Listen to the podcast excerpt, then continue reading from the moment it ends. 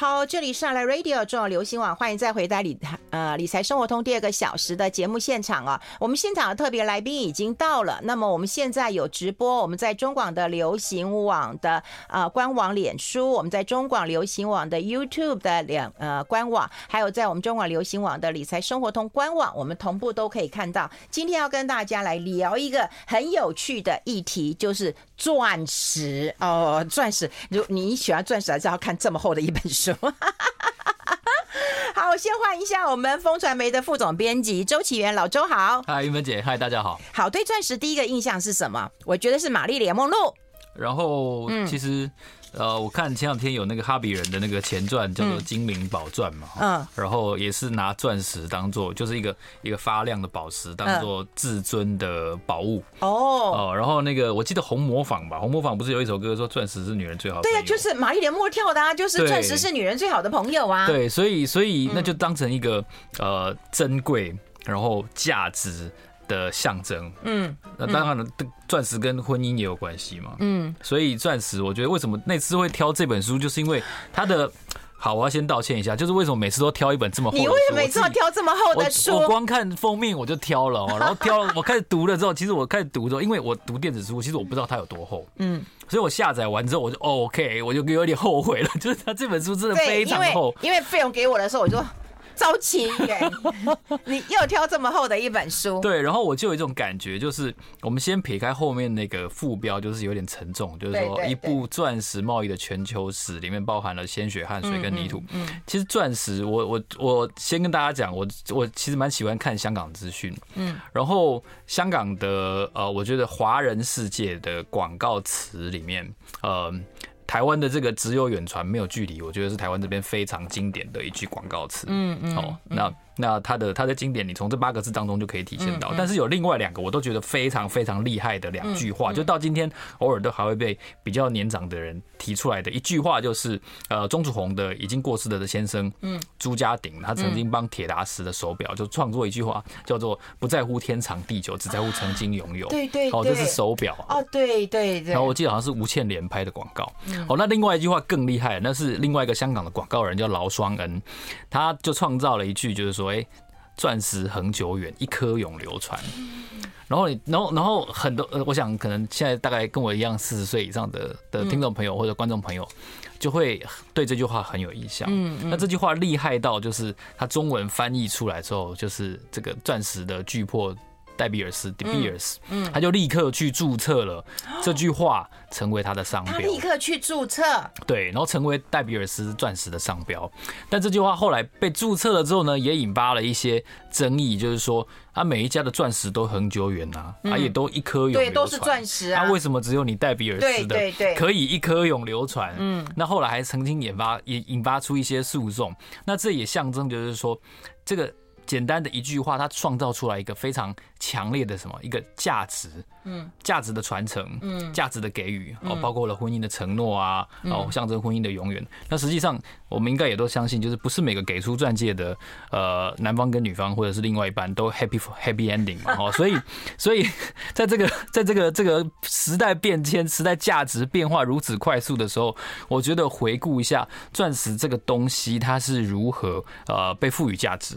然后这个价值的极度的昂贵，嗯，我觉得都是一个非常有趣的现象，因为至少在这本书当中有提到过，就是在中国的文化或者说中国的工人的印象跟他们的价值观当中，他们如果出海去工作，他们最初并不是为了钻石，而是为了黄金，嗯，对，所以这件事情跟欧洲人的的观念就有一些差距，所以可见可能是到了最近这几百年。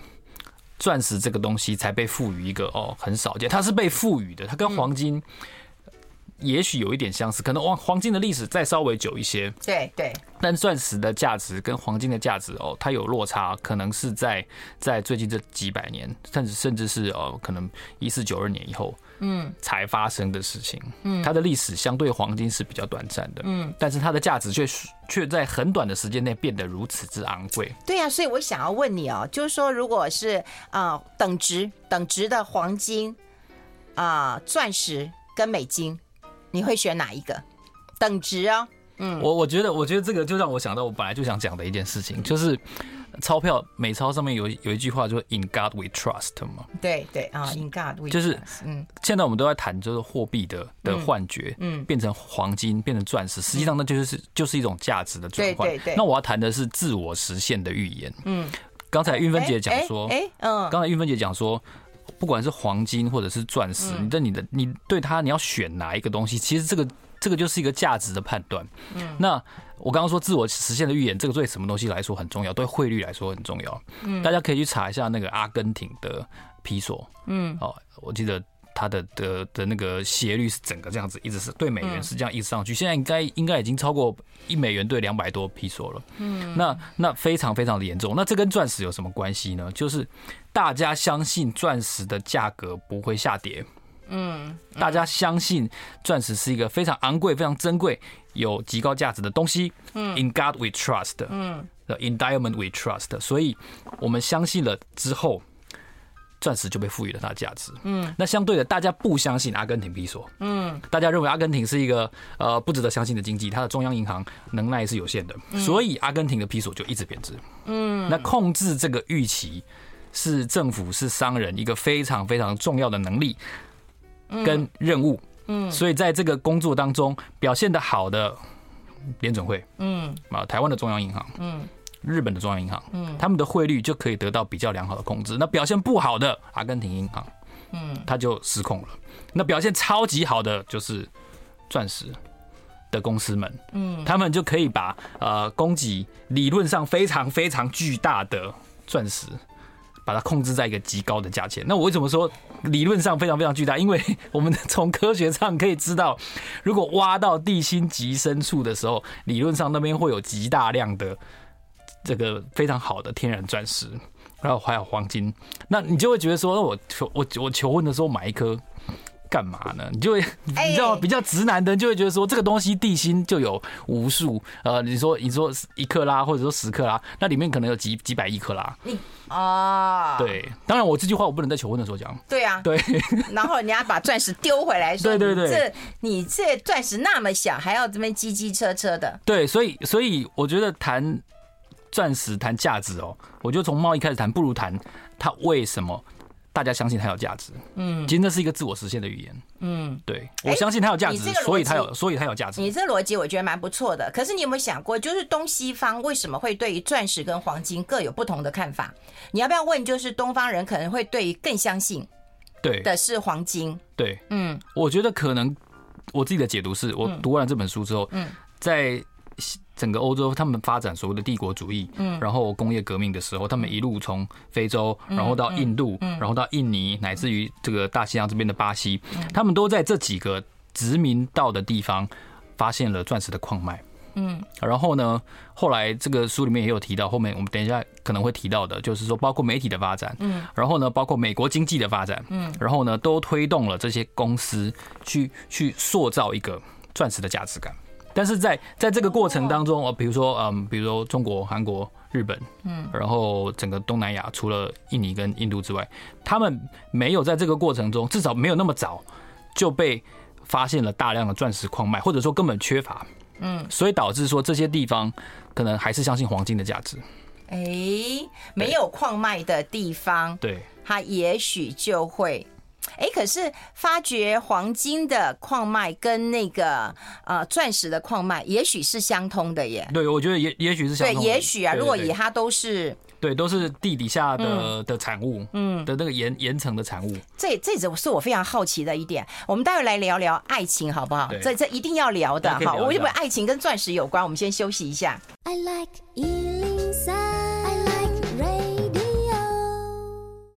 好，我们跟老周来聊一聊哈，他钻石跟爱情的一个关联性，好吗？大家都可能感觉到老周不是一个很浪漫型的人，但他是一个很苦干实干的。I try my best，我我我尽力。对，你会煮饭啦，你会那个善待妻小啊。对，但但你不是一个很浪漫的人。那其实钻石对你的意义是什么？就是我不知道，我就有一个印象，就是是不是结婚的时候。应该要给对方一颗钻石，一定要。对，所以我在求婚的时候，我就送我太太一个钻石，嗯，就是钻石戒指。你有看到她的表情？其实那天是我生日哎，然后因为因为我在楼上桥桥东桥，我在我在 KTV 求婚，然后在楼上把他朋友都找来啊什么的，反正我确定他今天不会听，所以没有关系。就是，然后然后他竟然还发脾气，因为他在寒风中等了太久。然后我心想，哎，大哥，今天是我生日，然后你也跟我发脾气。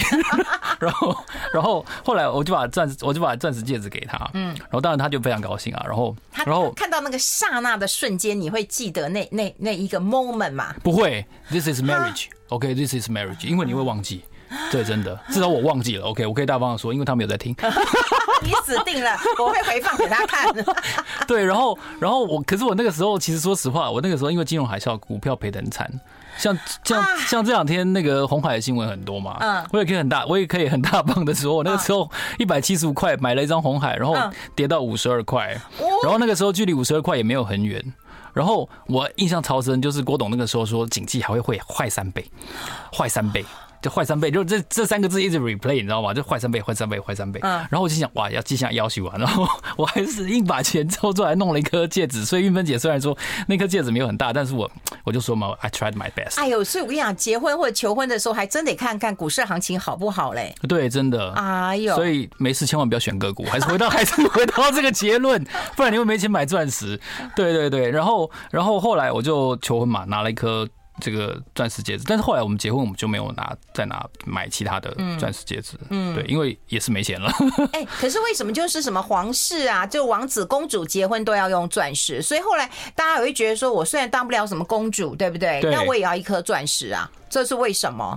这个就是我刚才提到哦，就是在最早最这本书的后半段会提到，大概在一九。零零年，就二十世纪初期的时候，然后美国媒体的发达，然后呢，美国经济的上扬，然后呢，我们刚才提到那个戴比尔斯集团，在整个呃富产钻石的矿区就是非洲大陆，它几乎垄断了全世界产量的百分之八十，然后造就了这个情境，就是说美国大量的嗯。媒体开始宣传，结婚的时候要有一颗钻石哦。当然了，以前比较没有这种所谓的置入性行销的概念。那在在这个行业的不断的宣传底下，一个习惯是可以被创造的。哎呦，而不是被洗脑的。对，你可以说洗脑，你也这个习惯或者说这个节日这个风俗是可以被创造的。我可以举两个最好的例子，一个是呃，大概二零一零或二零一一开始中国的这个双十一。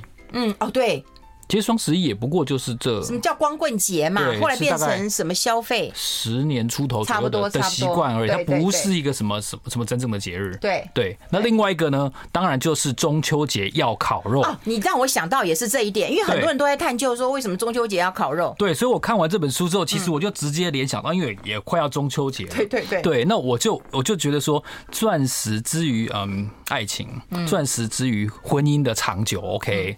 如果他真的是，然后就好像中秋节之于烤肉，嗯，韩国中秋节烤肉吗？当然没有啊，嗯，对，所以它是一个烤肉酱塑造出来完美的广告塑造出来的。你把钻石坚贞的爱情印印度这么这么。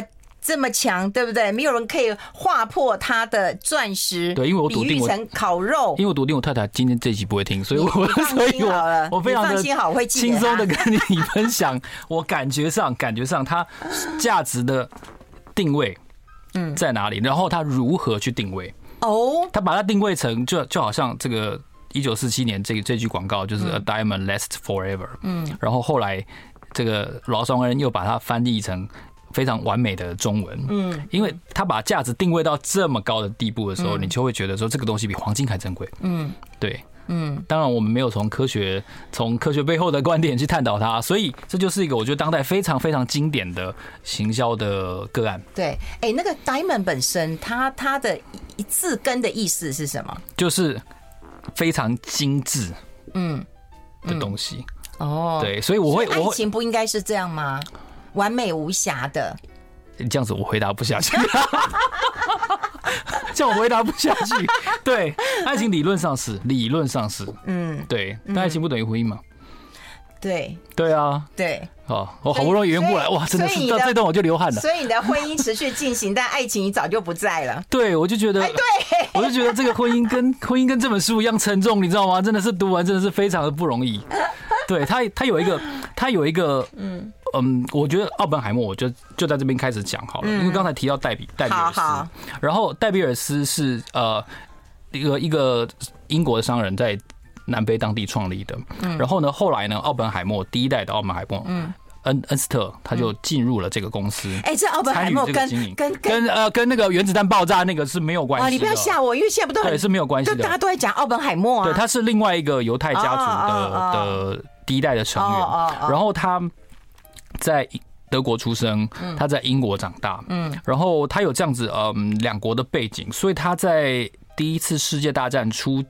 初爆发的那个时候，其实他在整个呃南非的局势当中有很好的呃折中协调的角色，他才没有让整个戴比尔斯的公司在战争当中被摧毁。嗯，哦，然后后来他甚至也当过这个金伯利，就是矿脉当地的一个市长，所以他兼具了政治界的背景。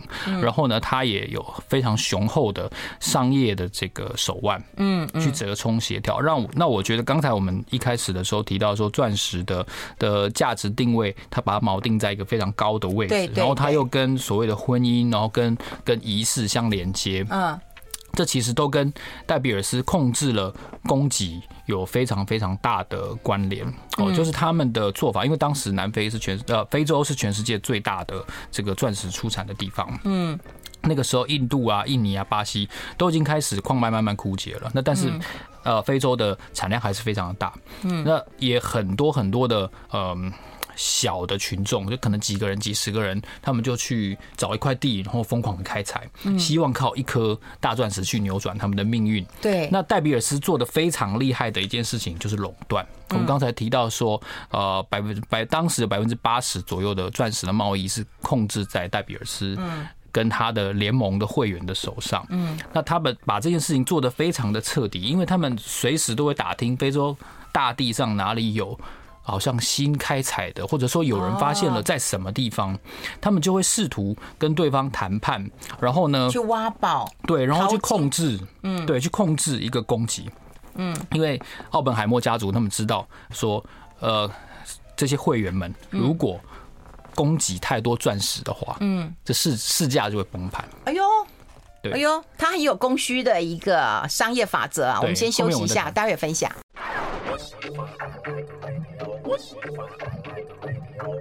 好，欢迎回来《理财生活通》，我是夏云芬，在我旁边的就是风传媒的副总编辑啊，周启源老周了。我们刚刚有跟大家聊到了这个奥本海默，他很厉害，就会控制那个多寡，然后让价格一直维持嘛。对，因为他深知就是如果。供给太多的时候，尤其在很多的这种小开采的队伍，他不愿意加入这个这个呃 De Beers 的的团的队这边的阵营的时候呢，可能他们释出太多的时候，市场上的钻石价值就会崩盘，所以他们尽可能的把所有嗯不能说敌对，就是意见不同的钻石生产商拉拢到他们这边来。哦，然后透过只要只要。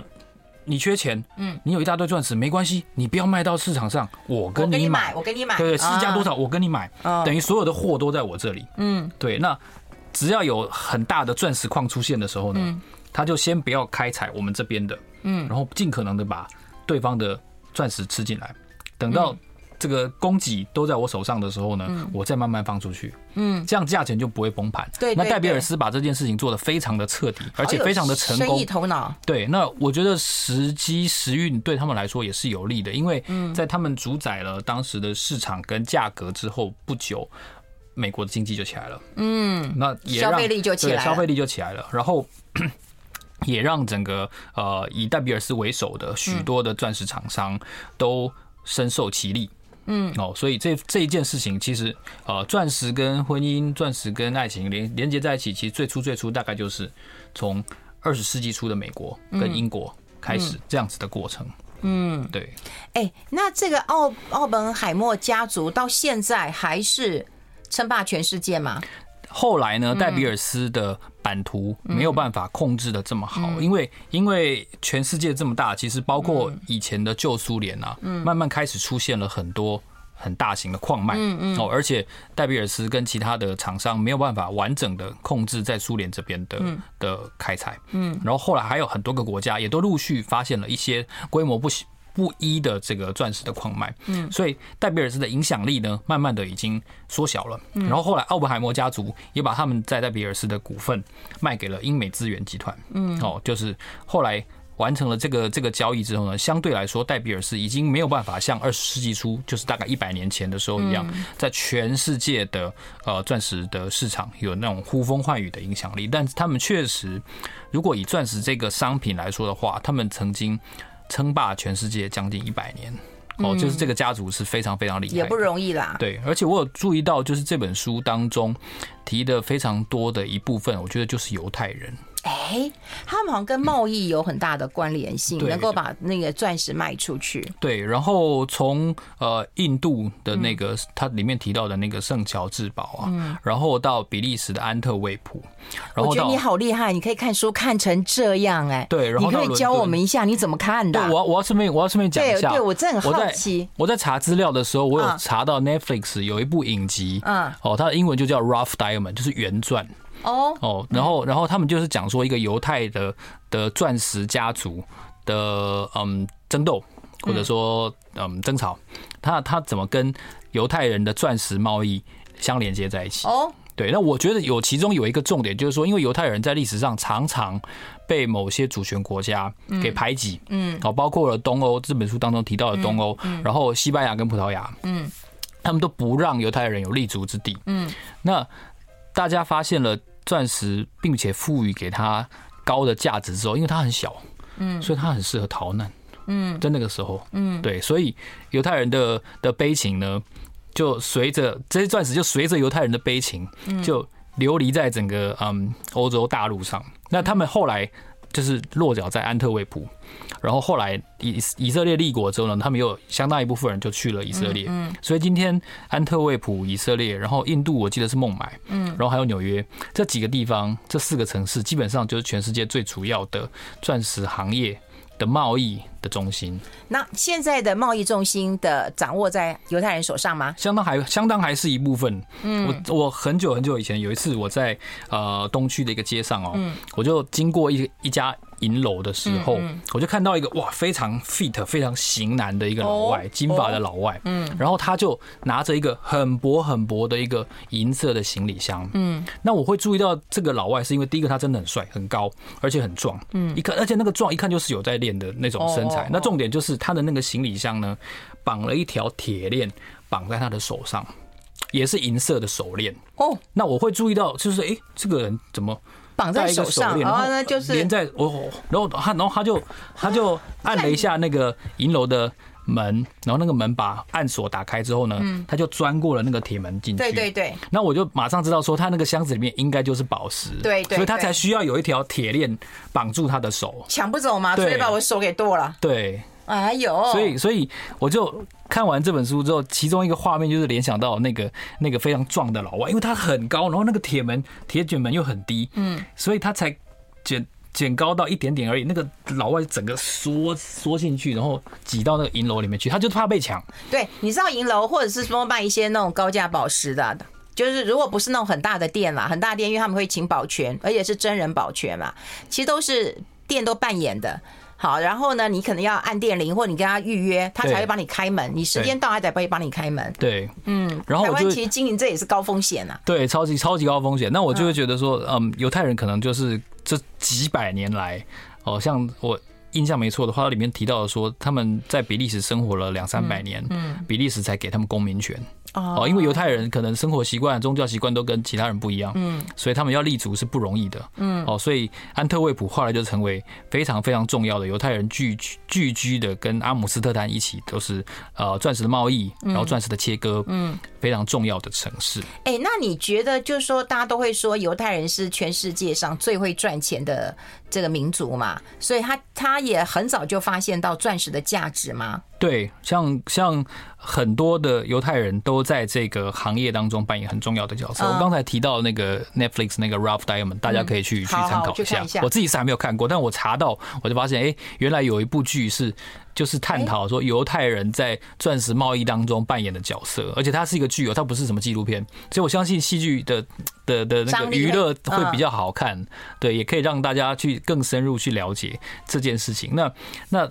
你看，像纽约、像以色列，然后像安特卫普，这些都是呃犹太人聚居的地方。然后他们非常擅长贸易，所以可能在逃难当中，啊，钻石就变成他们衡量价值一个非常重要的的元素。然后他们在里面提到有一张图片哦，就是双方在做生意的时候，以前那种宽大的袖子的衣服啊，双方会伸出手，嗯，然后握住对方的手。哦，我们先休息一下。对。I like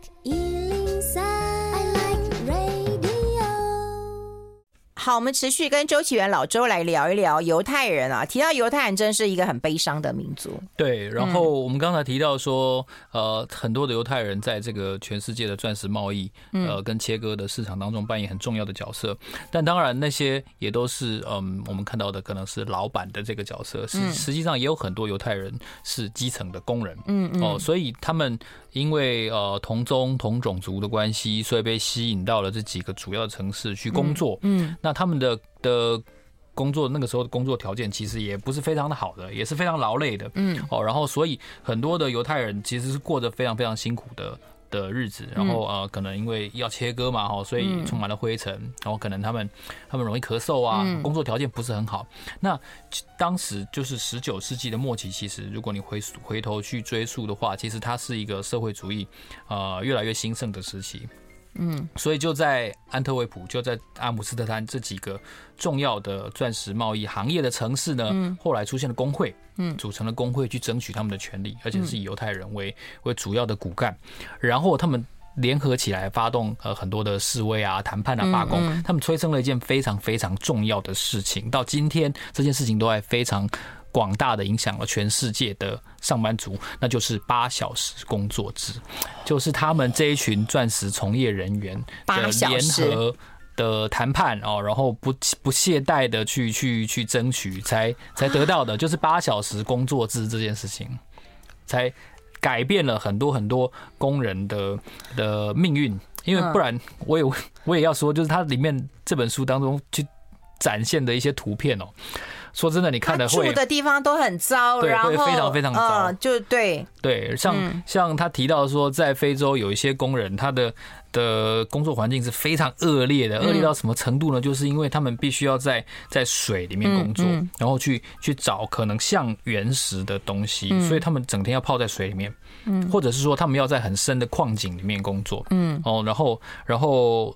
不定时的可能会发生崩塌，嗯，哦，这样子的种种的意外呢，特别是这些呃人可能都是非洲当地的黑人，嗯，哦，所以黑人的的工作条件很恶劣，然后呢，白人不把黑人当人看，当人，对，哦，所以所以这里面的图片有一些非常非常让你震撼的，就是说他们这些非洲的黑人的工人，他们在午休或者说休息的时候啊，嗯，他们的手要被。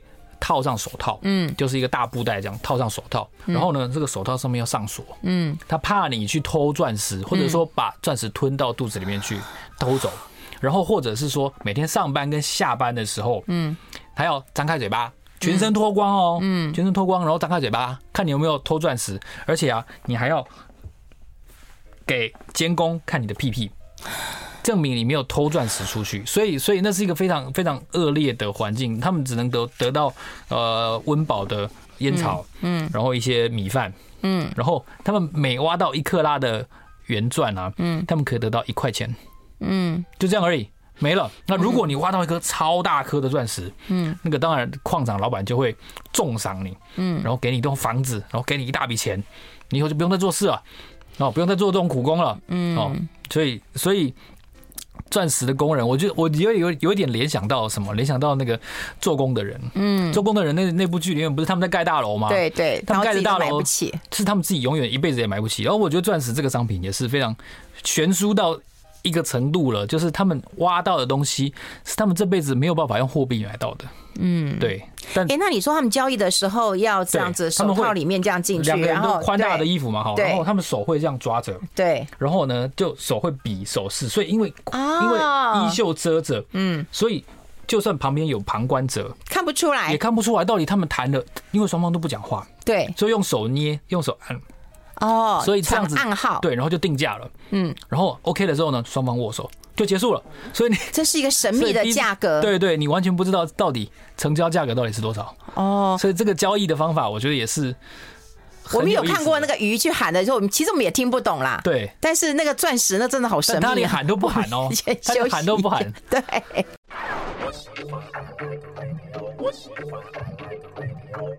好，持续跟老周来聊这本书啊，这个 Diamond 钻石了哈。刚刚有提到，就是他们的鲜血汗水啊，真的是很不可思议的过程，可怜。对，嗯，那通常。我们刚刚讲到，在休息的时候聊到说，通常买钻石哦，或者说买黄金也一样，嗯、就你你只会想到当买方，嗯，你不会想到你有一天要当卖方，嗯、因为如果有一天你要当卖方的时候，就，就你家出事了，对，你就出什么事了，对，所以才需要卖钻石、卖黄金，对对，所以，但我觉得。钻石有一个很特别的一个一个点，可能跟黄金不太一样，就是假设你今天你这颗钻石是嗯有一点重量了哈，然后有一点特色，有一点点名声的，你只要在市场上开始兜售，哪怕你还没卖出去，嗯，这个整个市场就知道这颗钻石在要卖，哎呦，对，而且卖的人是谁，然后卖的人要要卖多少钱，所以我觉得他们那个圈圈应该很小，对。嗯，但我就一直觉得，像刚才玉芬姐问我说，黄金哦、钻石逃难的时候，你觉得要选什么？其实我觉得逃难的时候不应该带这些东西。嗯嗯，因为我看那个，我看那个黎智英的书啊，嗯，就是我是黎智英那本，嗯，他说他当初要从大陆到到香港的时候，嗯他本来妈妈给他在衣服里面缝了一颗黄金，嗯，但是他发现，在他前面的人也是衣服里面有藏了黄金被那个那个。过关的收到，然后他就不能够过关去香港，所以他就心一横，就决定把衣服里面那颗黄金拆出来，嗯，丢在地上，踩在泥土里。对，那如果如果被发现的话，黎智英就没有办法到香港。嗯，对，所以我就会觉得，好像逃难的时候也不太应该。当然，你没有没有带这种东西，可能会饿死；但是你带这种东西，可能会被杀。哎，我觉得，我觉得这个实在是太难选择了。可我可我每次我举一个例子，就是我我我弟他有一个那个，就我妈妈送的那个黄金的那个那个那个项链啊，就他以前在西门町走的时候，就被人家那个抵到那个，就是小刀顶着你啊，就把你弄到暗巷去啊。然后他就叫你把黄金给他。哇！对，我弟又给给给你吧，你别伤害我就好了。还好他还好他有承诺就是那种不良分子啊。有，我最初讲到这个，我印象中我最初最初去大陆出差的时候，去东莞，嗯，然后前辈就跟我讲说，去东莞啊，你要小心，因为东莞治安不好，嗯，然后你不要戴那种很高级的手表，嗯，然后他甚至跟我讲说，你如果戴那种高级手表啊，你。坐车的时候，头手不可伸出窗外，嗯，不然你可能剁掉。手会突然被切掉。对，类似类似这样子的，所以所以我会觉得，嗯，确实它的价值，呃，先不说手表了哈，嗯，确实这样高级的东西，嗯，它是非常非常吸引人注意的。通通常你不要不要以为说只有在开采的时候它会有鲜血、汗水跟泥土，实际上 diamond。钻石你要卖的时候，你也是充满了鲜血、汗水跟泥土的，因为表示你可能碰到了一些状况，才会需要卖这个东西。那那如果只有买没有卖的话，我觉得这个东西的的就价格流通性，对，第一个它不透明，它怎么被定这个价格的？对，你没有办法有一个合理的、嗯，可追溯、可复制的一个过程。嗯，你就是宰狼化癌，嗯，东洋化癌，但我觉得这样就就很怪啊。嗯，它不像可能我们习惯了。金融商品，它是比较客观的，而且它有流通性的。嗯，对，那钻石就不是啊。哎、欸，你说钻石现在炒得更凶，还有有色宝石嘞。哦，有色宝石，你说像什么蓝宝石那些？对，蓝宝石、红宝石什么？对，那我觉得也是。越对越越越是什么颜色不一样的越贵、啊。对，然后还有那个叫什么粉红钻。嗯，对，就是很大颗的，然后然后非常罕见的。嗯，像我也觉得有一件事情很难理解，就是嗯，一颗呃。一百克拉的钻石，嗯，的价格可能是一百颗一克拉钻石合起来得一百倍啊！这这也很怪，因为黄金不会发生这种事情嘛，黄金一定是哦。你讲一一百克拉，你就这没行情，直接讲一克拉就好了嘛。对，所以我我你看我就是 我就是不喜欢钻石这东西，所以我才会乱举例子。对，你就是讲一百克拉那太难。你一克拉如果说市价在五六，我讲五十万哈，你不要讲太多好了，我讲五十万，你两克拉至少要一百多万。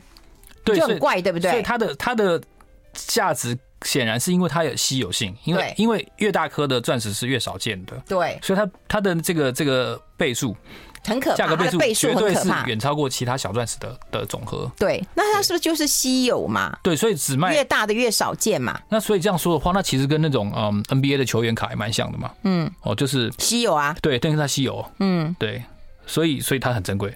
嗯，对，那个可是那个价值也是 In God We Trust 的，就是我 也是我们哎，这句话蛮重要的。哎，有人说逃难就是从有钱逃到没钱，对呀，都已经会逃难了，怎么会有钱呢？对啊，对啊，嗯，可是有些人就会有钱啊，只要战争来了，然后就有机会。这个这个是 这个是在《总统的亲戚》这本书当中有非常非常完整的介绍。对，哎，我主要讲一个，你你每个都可以。从一本书当中，对啊，《总统亲戚》是我非常非常推崇的陈柔静小姐所写的，嗯，对，超级好看，超级好看，我一定要推荐大家陈柔静的《总统的亲戚》哦，对，好，但因为它因为它太厚了，对，所以它讲不完，因为它是大概五十个家族的的家族史，嗯，所以我觉得讲不完。但非常好看，非常好看，我非常推荐听众朋友听，呃，听听众朋友去阅读这本书了。对，好，大概跟这本书差不多。对，哦，那我可以。不过说这本书它有点比较困难的地方，就是它的历史跟它的地理位置。对，它是刚才广告时间有，我也问你，它是同时地理跟跟历史去演进的。嗯，就是顺着呃从印度。然后印尼，然后巴西，然后到这个章节最多的非洲，然后非洲与戴比尔斯，哦，然后后来的这个戴比尔斯失去了主宰的地位，它是顺着时间，然后由历史跟地理两条轴线去去去推演出整个钻石在全球贸易版图上面的变化。那我觉得它比较困难，它真的很困难，它不是它不是嗯一张谈贸易，一张谈戴比尔斯，然后一张谈不是人权，不是不是，所以所以我会觉得非常的分散。嗯，对，然后，然后你要同时有一些历史跟跟地理的观念，你才能够顺着它的章节这样往下走。所以这本书真的很难读，sorry。对，哎，那我问你，现在就让你谈完这，你也看完这本书，也谈完了，你真的觉得钻石真的是在男人眼中一文不值？当然不是，你刚不就这样讲的？当然不是啊。嗯，对啊，当然，我我我绝对不能说一文不值。这这样讲下去的话，可能。可能会 会出事，阿北要出事了。我没有要这样子，我我觉得啊，呃、嗯，就是妥协嘛，对啊，女人的价值我接受啊，女人的价值观我接受，所以所以对我来说，我觉得我没有说他一文不值，但是那不是我的价值观。对对，嗯，但是你说他一文不值是另外一半价值观，我充分予以尊重。哦，那你说你说一文不值的原因，是因为在如果在地心开采会更多？对啊。应该是说多久才会开采的出来呢？不知道。嗯，对。那你那你这个时候你花你的钱去买一颗钻石，你不觉得这是我我所以不不方便于说愚蠢，但我心里是这样想。所以你在你你从了订婚之后，你求婚的那时候之后，你再也没有送过了嘛？结婚十年二十年没有哎、欸，你还你还没到二十年，嗯，都已经一颗恒久远了，为什么还要再送？对啊。都已经永流传了，永流传了，我还需要做什么？哎、欸，那我问你，你女儿如果要结婚的时候，你会要求吗？我看她，哎，不，不是我的意思说，你会要求你的女婿？那不关我的事啊。哦，对啊，哦，那不关我的事啊。嗯，他们两个好好过日子。你的掌不要叫我带小孩。你的掌心宝，哎，不要叫我带小孩哇就好了。哇，真的是！我只看，我是看过奇缘是，我干嘛买买便当给我女儿吃啊？这这把女儿是当路上遇到，真的是掌心宝哎，所以不会要求，不会不会不会哦，因为我已经高龄化了，叫我。带小孩我吃不消，对对，其他其他的我随便。对，好，我今天非常谢谢我们的好朋友啊，这个风传媒的副总编辑啊，周启源老周到我们的节目现场跟大家做一个分享了，谢谢老周，谢谢，谢谢拜拜，拜拜。拜拜。